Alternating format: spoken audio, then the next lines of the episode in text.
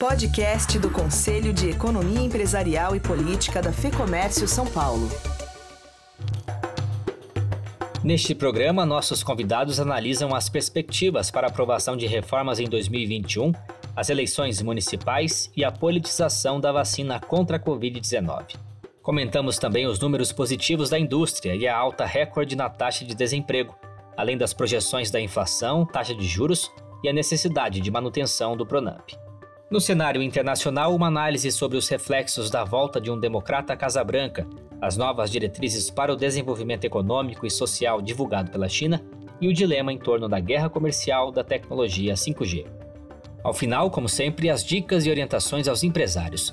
Eu sou Guilherme Baroli e mediu este debate com os economistas Antônio Lanzana e André Saconato e o cientista político e sociólogo Paulo Delgado. Este programa foi gravado no dia 9 de novembro. Política. Paulo Delgado, 2020 começou com uma perspectiva de ser um ano de reformas, né? Seguindo 2019, quando foi aprovada a reforma da Previdência.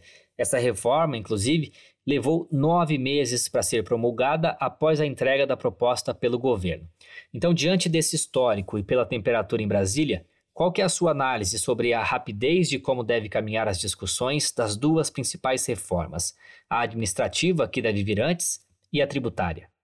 Olha, o, a situação em Brasília ela vem sendo constantemente interrompida pelo calendário das eleições municipais e pelas restrições colocadas pela pandemia, pelo coronavírus. No Congresso Nacional, as reuniões virtuais não tem tido eh, a capacidade de avançar além dos temas emergenciais. Raramente um projeto fora de, do tema emergencial consegue prosperar nas duas casas. Em relação ao governo, há uma dúvida muito grande sobre quem deve exercer a liderança do executivo no parlamento. O governo tem líderes que são conhecidos da, do, do parlamento, mas, no entanto, a impressão que passa é que existe dúvida no interior do governo sobre o que é prioritário. As reformas, então, embora necessárias, tanto pelo próprio governo que assegura isso, como pelo próprio Congresso que é, pensa da mesma forma, no entanto, elas não chegam ao Congresso, elas não avançam. Esse é o cenário de paralisia que caracteriza hoje a política na capital. E trazendo então para a realidade local. Neste final de semana, teremos as eleições municipais. Como deve ficar a composição das principais capitais e o que, que elas podem sinalizar para a corrida presidencial de 2022? De uma maneira geral, as eleições municipais não são uma antivéspera da eleição nacional. Elas costumam ter calendário próprio, emoção própria e são muito focados nos problemas administrativos das cidades. Uma outra característica das eleições municipais nesse período, nessa conjuntura atual, em virtude da pandemia, é que a impressão que dá é que as eleições municipais vão consagrar o status quo, ou seja, aqueles que estão no poder municipal continuarão no poder municipal, havendo uma renovação muito pequena. E também um outro dado que está aparecendo em todas as pesquisas é que os políticos mais tradicionais, mais antigos, mais conhecidos, levam uma vantagem muito grande sobre os políticos novos e aqueles que são desconhecidos, por causa das características da eleição é, no coronavírus onde você não tem aglomeração, você não tem comício e a televisão é praticamente restrita ao horário eleitoral, onde nem todos têm o mesmo tempo, e as redes sociais, que são muito hoje vigiadas, uns candidatos vigiam os outros. Então, a liberdade de campanha está muito restrita nessa eleição. A tendência é manter o, o cenário de reeleição dos atuais chefes do executivo. Para finalizar esse bloco, eu queria te ouvir sobre a politização da vacina. É um claro desserviço ao país, mas em tempos de divisão já era esperado que isso seria utilizado como um ativo político e não como uma estratégia nacional para solucionar um problema de alta grandeza. Como que você analisa essa questão? Primeiro, chega a ser até uma caricatura você é, discutir a obrigatoriedade ou não de uma vacina que ainda não existe. Hoje é que saiu a primeira informação de que um grande laboratório europeu tem condições de fazer a vacina nos próximos dias. Então, a discussão brasileira ela é uma discussão irracional. O segundo aspecto é você encontrar parte da população dando razão àqueles que acham que não há necessidade de vacinar. Isso já houve no Brasil, mas no início do século XX, quando você teve a revolta da vacina, porque os brasileiros tinham receio de que a vacina não tivesse efeito. Mas é bom lembrar que a luta contra a vacina, ela se dava no momento em que a medicina mundial iniciava o processo de imunização de massa das pessoas. Esse quadro é totalmente diferente 100 anos depois. Acho que o Brasil vai caminhar para uma posição é, razoável, eu espero, e que o governo federal tenha unidade e a justiça brasileira não queira fixar normas em relação ao direito de vacinar. Todos têm que ter o direito de vacinar e todos têm que ter acesso à vacina. Esse é o elemento central da luta pela saúde pública. Seguimos para o segundo bloco.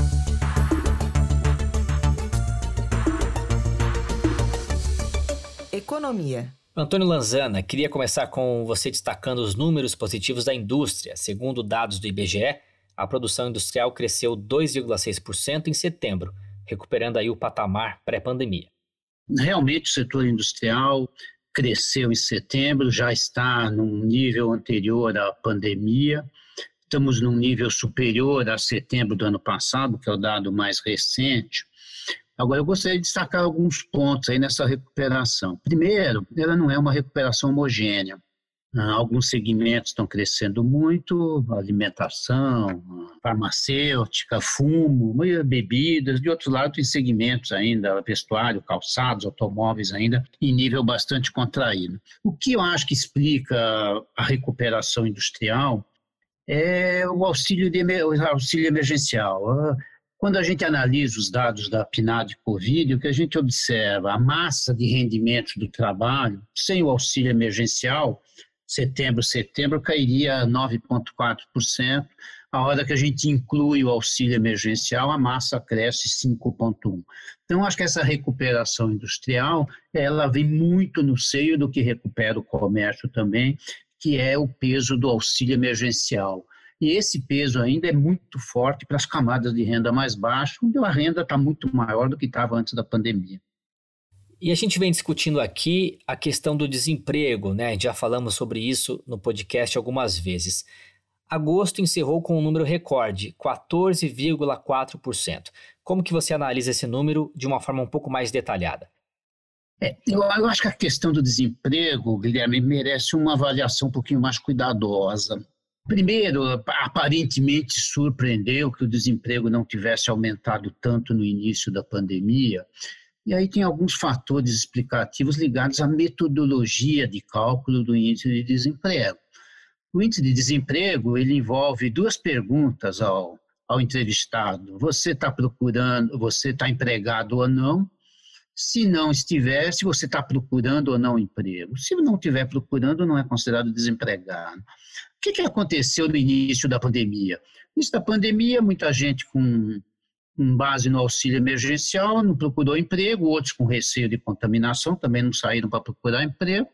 À medida em que a expectativa de, do auxílio emergencial vai caindo pela metade, possivelmente vai ser extinto na frente, as pessoas começam a procurar mais emprego. As medidas de isolamento sendo relaxadas, eles vão aumentando a procura também. Então, o crescimento do, do, desemprego, do índice de desemprego, era um número esperado, eu não diria que ele veio com muita novidade. Mas eu acho que há outros aspectos aí que me chamam atenção nesses índices de desemprego. Quando a gente olha, e não há dúvida disso, que muitas empresas uh, fecharam, normalmente as empresas que fecharam são menos produtivas. Então, as empresas que sobreviveram são mais produtivas e, consequência, empregam menos relativamente. Então, eu acho que nós estamos num processo em que nós vamos assistir nos próximos meses aumento da taxa de desemprego, mais gente procurando, uma economia com uma expectativa de uma acomodação maior no final do ano por causa da redução do auxílio emergencial, da antecipação do 13 terceiro. Então, eu acho que esse é um problema que nós estamos começando a ver. Eu acho que nós vamos ver números mais negativos aí pela frente na área do desemprego. E com mais números negativos e mais gente desocupada, como devem se comportar a inflação e a taxa de juros no curto prazo? Nós estamos vivendo, né, Guilherme, um período de preocupações inflacionárias, dizendo, digamos assim. A inflação nos últimos dois meses pressionou muito, criou um clima enorme de preocupação, as previsões para o ano foram elevadas, para 2021 foram elevadas. O que, que eu acho que é importante olhar, o que está por trás desse processo? Eu acho que nós temos um fator muito explicativo dessas pressões inflacionárias, que é a taxa de câmbio. Nós não podemos esquecer, ao mesmo tempo em que é um, um fator de grande ganho de produtividade no agronegócio brasileiro, a colagem de preços nacionais e internacionais, essa integração de preços, esticada no câmbio, os 40% de desvalorização cambial, pressionar os preços, pressionar as exportações, aumentando, e isso criou uma situação de escassez de um lado de mercado interno e aumento de preços. Isso acho que é um, é um dado que está no, no, presente momento. Um segundo fator que eu acho que explica a, a inflação também é um pouco do que está ocorrendo no setor industrial produtivo o que, que nós temos na área industrial? O setor industrial fez um ajuste monumental para reduzir estoques quando veio a, a pandemia. Então, reduziu drasticamente estoques, porque a demanda despencou, o capital de giro não era tão farto, então vamos encolher e os níveis de estoque ficaram muito baixos. A recuperação, como a gente comentou no início, ela veio mais rápido do que se imaginava. Isso desestruturou, desestruturou um pouco o processo produtivo, criando pontos de estrangulamento e ausência de insumos, pressão de preço sobre insumos, e lembrando ainda que muitos insumos, a exemplo do agronegócio, muitos insumos industriais também são colados com preços internacionais. Com o câmbio no patamar que foi, nós tivemos aí um processo de contaminação do processo inflacionário. Acho que a questão central é, se isso veio para ficar ou isso é um fato mais isolado. A nossa percepção é que é um pouco dessas duas coisas. É um fato isolado que vai jogar um pouco para cima o patamar de inflação. As previsões que eram aí de inflação abaixo de 2 para esse ano já estão em 3,5, alguma coisa então ao redor disso. É, essa inflação ela vai permanecer perto desse patamar, e o que a gente discutiu muito ao longo do conselho de hoje é que essa inflação ela vai subir um pouco, vai descer, mas ela vai para um patamar um pouco maior do que ela estava antes desses dois meses onde a inflação estourou. Qual o impacto disso sobre taxa de juros? Eu acho que a gestão do Banco Central não vai ser uma tarefa muito fácil no início do ano que vem, não. Porque nós vamos ter momentos em que a inflação anual vai estar aí na casa dos 4% em 12 meses, deve diminuir um pouco no segundo semestre do ano que vem, e com uma inflação, uma taxa de juros de 2, certamente nós vamos assistir algum aumento de taxa de juros, nem inflação, nem taxa de juros, nada explosivo, mas um aumento para uma reacomodação para evitar um, uma aceleração de inflação. Não há um cenário de aceleração forte, mas ela vai ficar num patamar um pouco mais alto do que a gente estava prevendo há dois, três meses atrás. O número com que a gente trabalha é fechar esse ano com 3,5 e um número muito próximo a isso em 2021. A FEComércio e o próprio Conselho falou e vem falando muito das diversas lições da pandemia, né? E certamente uma delas foi a evidência ainda mais clara da importância das micro, pequenas e médias empresas, não só pela importância desses negócios à economia, mas sobretudo para a geração de empregos. Por isso mesmo que o Pronamp, o Programa Nacional de Apoio às Microempresas e Empresas de Pequeno Porte, foi tão importante. Mas os desafios ainda estão aí. Por isso eu pergunto, Lanzana, Esse programa deveria ser permanente? Olha, uma das características que a gente sempre observou, períodos de contração da atividade, uma seleção de crédito por parte do setor financeiro, uma seleção de crédito em detrimento de pequenos negócios, por uma questão muito simples. Normalmente, os pequenos negócios têm garantias menores para dar, as, muitas delas não têm até muitos movimentos em banco e elas são, entre aspas, assim, digamos, discriminadas por esse conjunto de fatores. O Pronamp, embora tenha vindo um pouco tarde, devia ter vindo antes, eu entendo que ele deveria ser uh, permanente, sim, até no sentido de criar condições mais iguais de concorrência no que se refere à captação de recursos. O que, que nós temos como lógica normal do mercado financeiro? O risco é maior, o juro é maior. Com o Pronamp, a questão do risco ganha outra dimensão, ganha outro espaço, tem uma garantia por trás. Então, eu acho que seria extremamente importante, no sentido de garantir a permanência dele, como forma de tornar mais igual a concorrência entre pequenos negócios e grandes negócios. Por fim, um rápido comentário sobre o projeto da autonomia do Banco Central. O que, que muda e o que isso representa na prática para a estabilidade monetária e a economia como um todo? A independência do Banco Central, se a gente fizer uma análise de países, a gente vai perceber que os países que têm independência de Banco Central sempre tiveram uh, sucesso maior em termos de combate à inflação. Eu acho que a independência do Banco Central tem algum no Brasil tem duas coisas que eu acho que são importantes olhar uma é uma independência de fato outra é uma independência de direito tá certo a independência de fato a gente tem observado em alguns períodos da economia brasileira se a gente olhar mesmo na, na, na gestão Lula a gente teve um na gestão FHC, gestão Temer, nós tivemos um banco central não independente de direito, mas independente de fato. Agora, a independência de direito cria assim um clima mais favorável, uma visão diferente do setor externo sobre o Brasil, na medida em que você garante que o Banco Central vai tomar decisões de controlar a economia, controlar a inflação, esse é o principal objetivo do Banco Central, sem pressão política. Eu acho que isso vai colocar o Brasil num patamar mais interessante de atração de capital, na medida em que a gente tem essa independência, que eu tenho assim alguma restrição de falar assim, ah, o Banco Central tem por por objetivo controlar a inflação e fazer crescer. O objetivo do Banco Central é controlar a inflação. Dado o controle da inflação, você pode estimular o crescimento, mas o objetivo central é controlar a inflação. E para isso não ter pressão política, é um fator extremamente positivo no momento que nós estamos com uma taxa de inflação razoavelmente confortável. Então, achei muito positivo. Não é uma, uma, digamos assim, uma independência total como tem outros países, tem algumas restrições, mas eu acho que a medida é bem positiva e a sinalização é bem favorável também. Vamos agora ao terceiro bloco.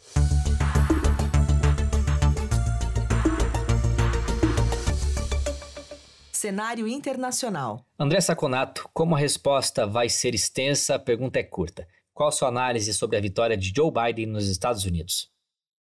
É interessante para quem está nos ouvindo entender que os Estados Unidos ele tem uma estrutura diferente eleitoral nossa e que é uma estrutura que é muito interessante para o que ela quer, para o objetivo dela nos Estados Unidos.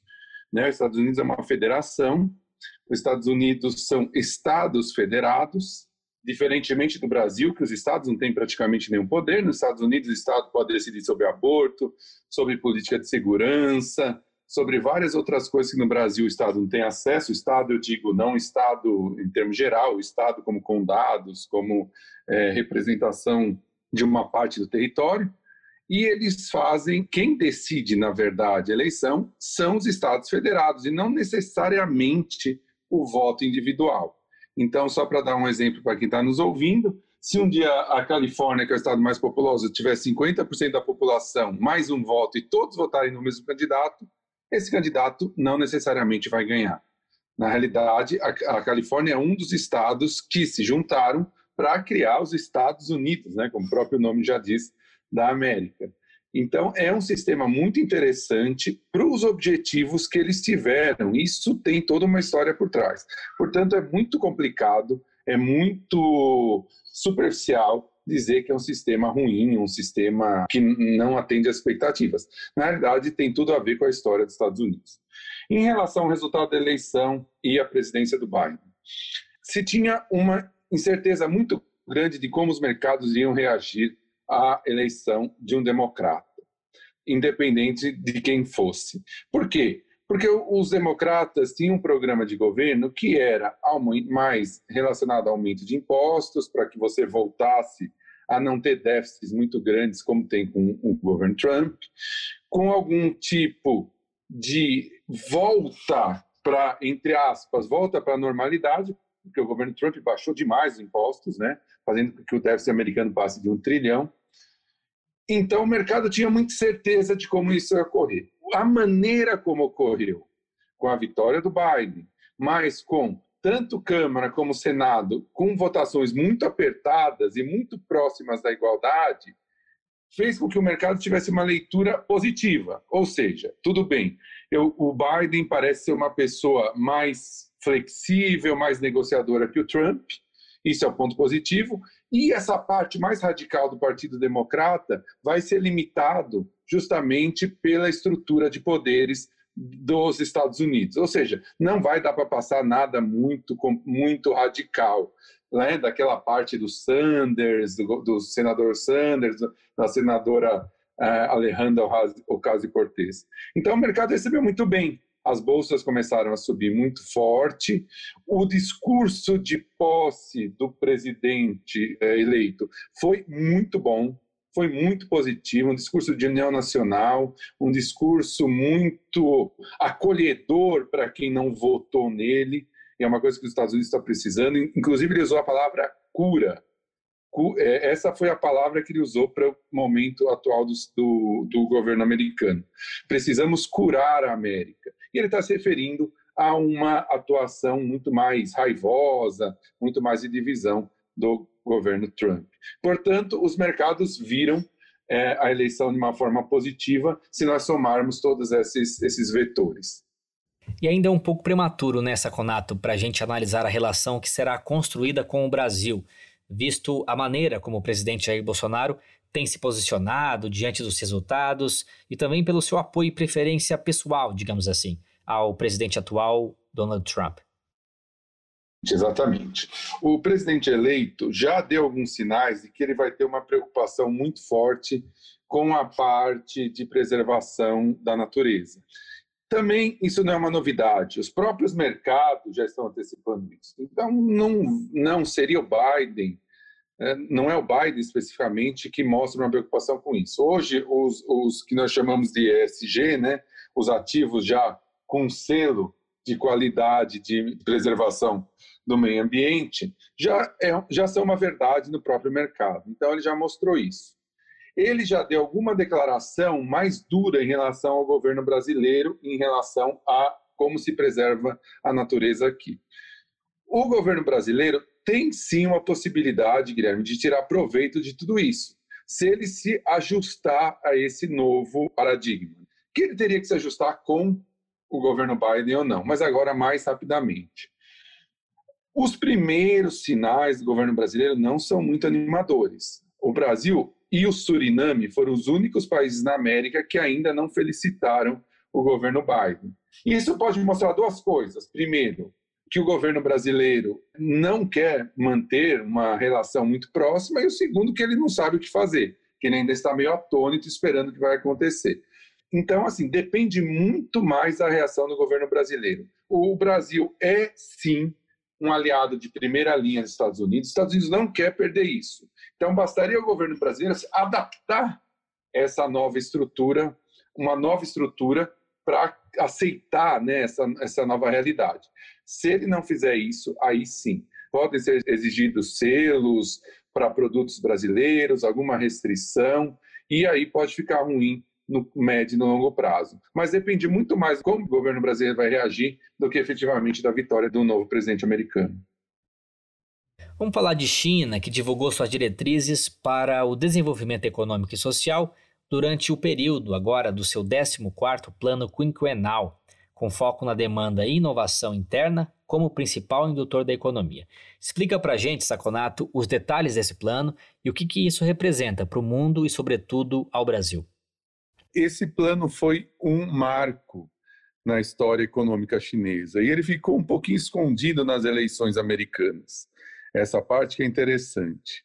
Na realidade, a China mudou radicalmente a sua estrutura de planejamento econômico e sua estrutura de planejamento para o crescimento nos próximos anos.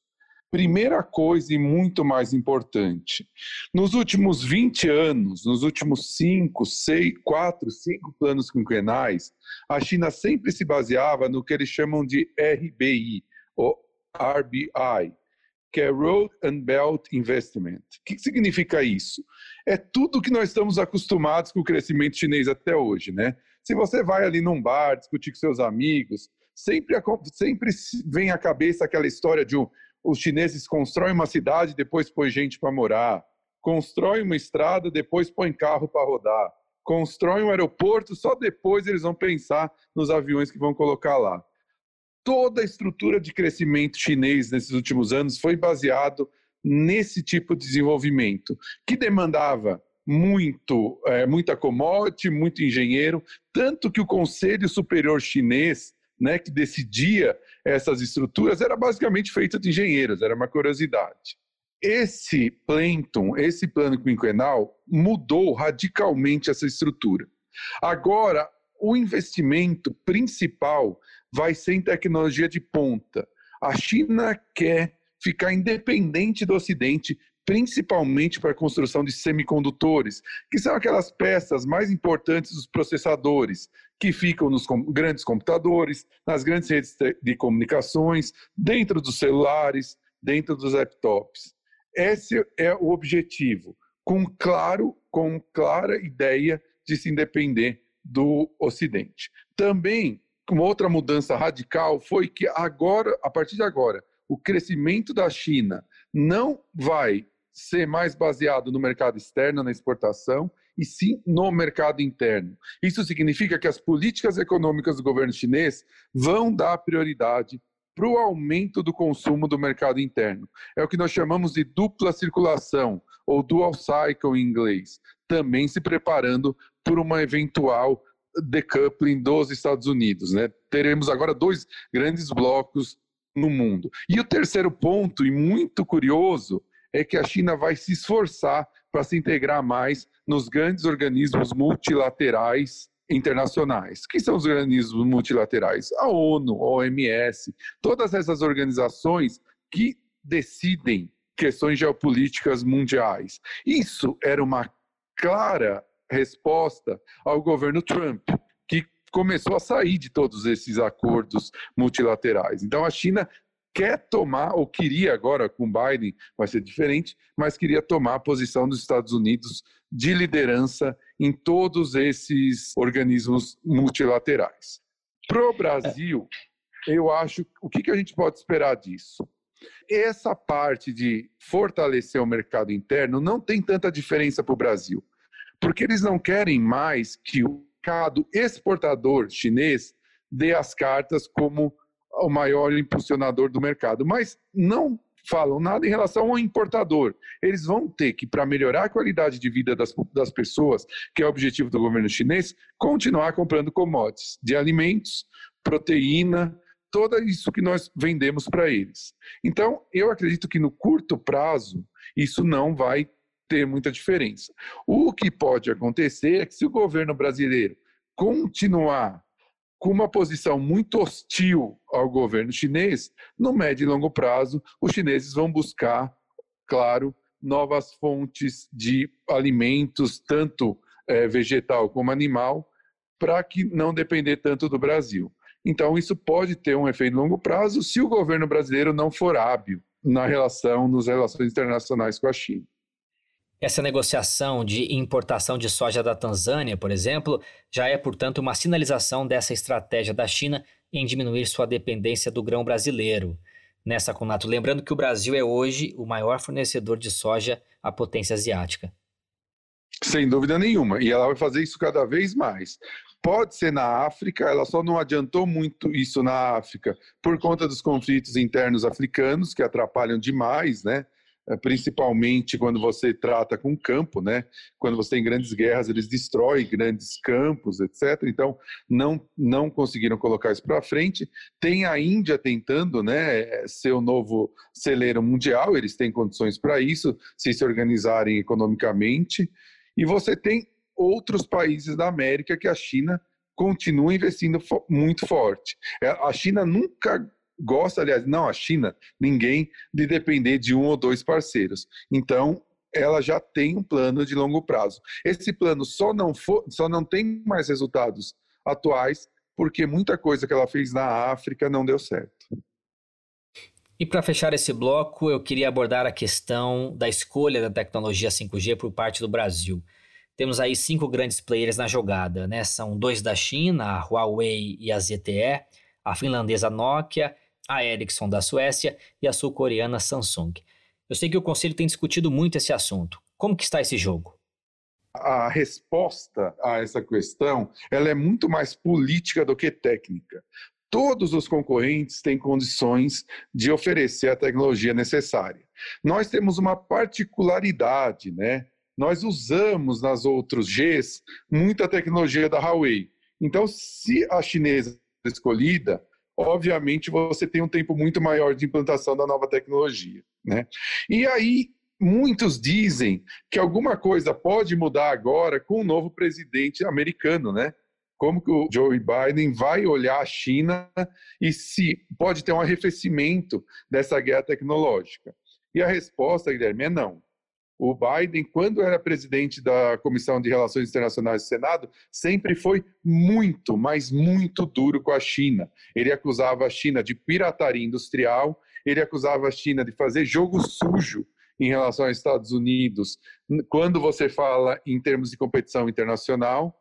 Então, o que vai acontecer, eu acho, provavelmente, é que como o Biden é muito mais habilidoso em construir alianças, você vai ter uma, uma situação muito mais complicada para a China, porque o Biden vai conseguir juntar o bloco ocidental contra a China. Dito isso, estruturado isso, a gente percebe que talvez a decisão do governo brasileiro fique até mais difícil, porque, embora em termos diplomáticos, talvez arrefeça um pouco as palavras, os termos usados em China e Estados Unidos, a guerra tecnológica vai continuar. Vamos então ao quarto e último bloco com as dicas aos empreendedores. Senhores, quais são as dicas, orientações e pontos de atenção ao empresário para os últimos meses deste longo ano de 2020? Começando por Paulo Delgado. Bem, esse é um ano que não começou. Ele viveu o tempo todo se defendendo da pandemia e tentando sobreviver é, na economia. O que nós podemos alertar ou orientar aos empresários do setor do comércio e aqueles que se preocupam com a economia no dia a dia é que o governo precisaria de diminuir o conflito com o Congresso. Se houvesse uma pacificação das relações entre o governo e o Congresso, nós poderíamos ter um fim de ano onde a lei de diretrizes orçamentárias já estaria votada e a comissão mista de orçamento estaria funcionando e começaríamos janeiro sabendo quanto que o governo tem em caixa e quanto que o governo pretende gastar com investimentos. Um outro aspecto importante que o empresário tem que ficar sempre atento é se o governo está, de fato, diminuindo as despesas obrigatórias. Porque hoje o orçamento da União gasta mais com o Estado do que com a sociedade. Isso aí faz com que o governo, não conseguindo enquadrar os gastos dele nos limites fiscais exigidos pelo bom funcionamento da gestão do Estado, o governo tem que liberar no Congresso Nacional as suas ideias sobre as reformas especialmente a reforma administrativa, para diminuir o número de carreiras de Estado, que existe um número excessivo de carreiras no Estado brasileiro, e para que possa haver um teto salarial. no setor público, nos três poderes do setor público. Além do que, nós precisamos que haja um acordo brasileiro em relação às questões é, fiscais, em relação às questões emergenciais. Os estados não podem ficar gastando além é, do necessário e além do possível, imaginando que tudo poderá ser enquadrado na emergência. Com o surgimento da vacina, e nós esperamos que ocorra o mais rápido possível pelas notícias, as últimas notícias que chegam dos, dos grandes laboratórios, nós podemos caminhar para um 2021 onde a pandemia não seja a principal agenda. E, finalmente, para que possamos passar um bom Natal, é preciso que o governo seja um governo de decisões e não um governo de notícias. É preciso ser um governo de atos e não um governo de fatos.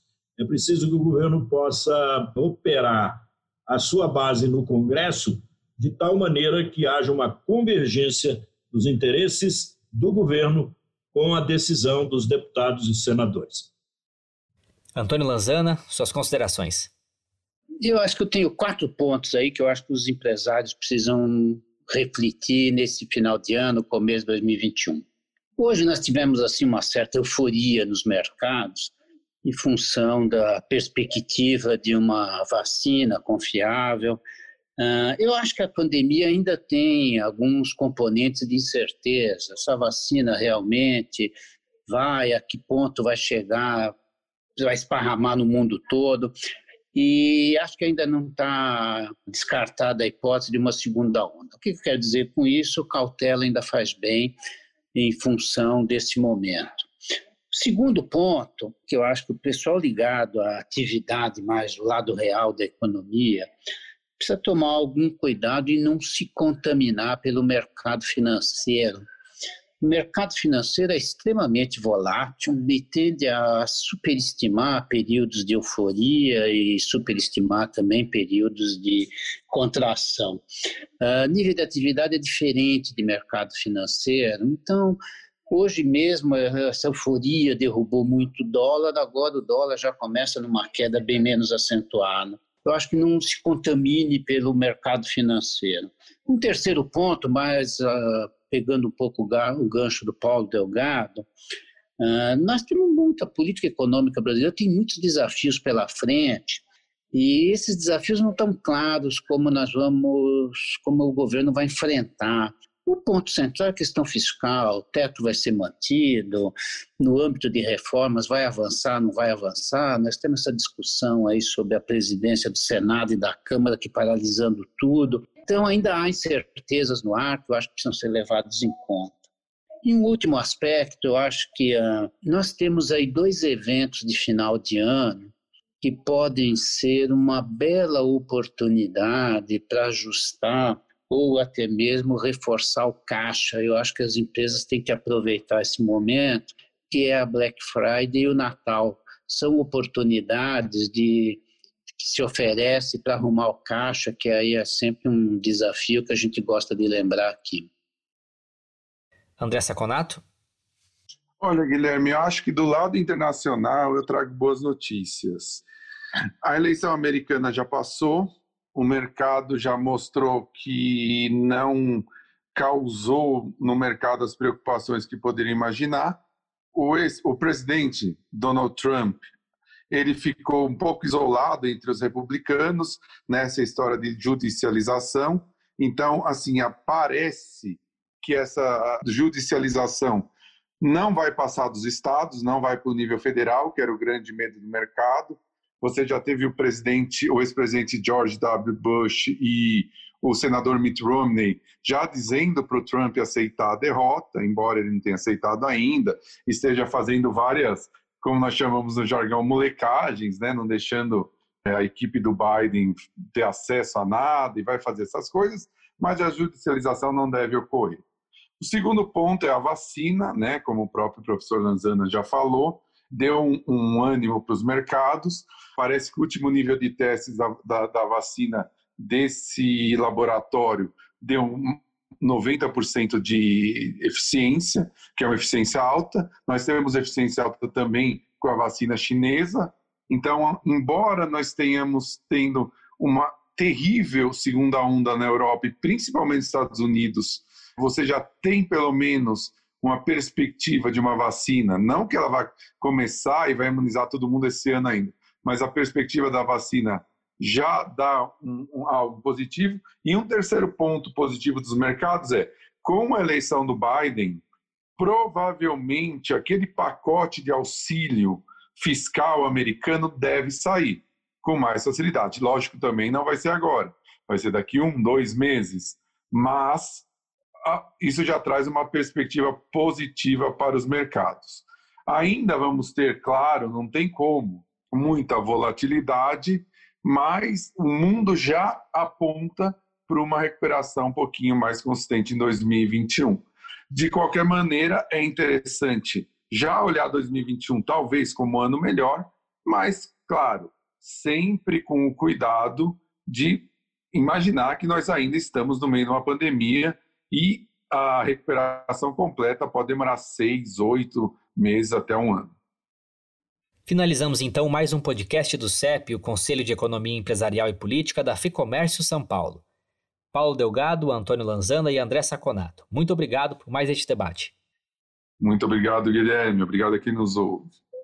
Obrigado, Guilherme. Um abraço, Lanzana, e um abraço, André Luiz Saconato. Bem, eu gostaria de agradecer, mas sempre uma satisfação estar com vocês. E muito obrigado aí pela oportunidade. A você que nos acompanhou até aqui, muito obrigado pela companhia. E se você é empresário, eu faço um convite. Não deixe de conferir todo o material disponível no Fecomércio Lab, o espaço exclusivo da Fecomércio que conta com uma seleção de conteúdos, serviços e orientações para empreendedores de todos os portes. Cadastre-se de forma gratuita para ter acesso a todo o material no lab.fecomércio.com.br. O link eu deixo aqui para você na descrição. Este podcast conta com gravação e edição do estúdio Johnny Days. Eu sou Guilherme Baroli e te espero no próximo programa. Até lá!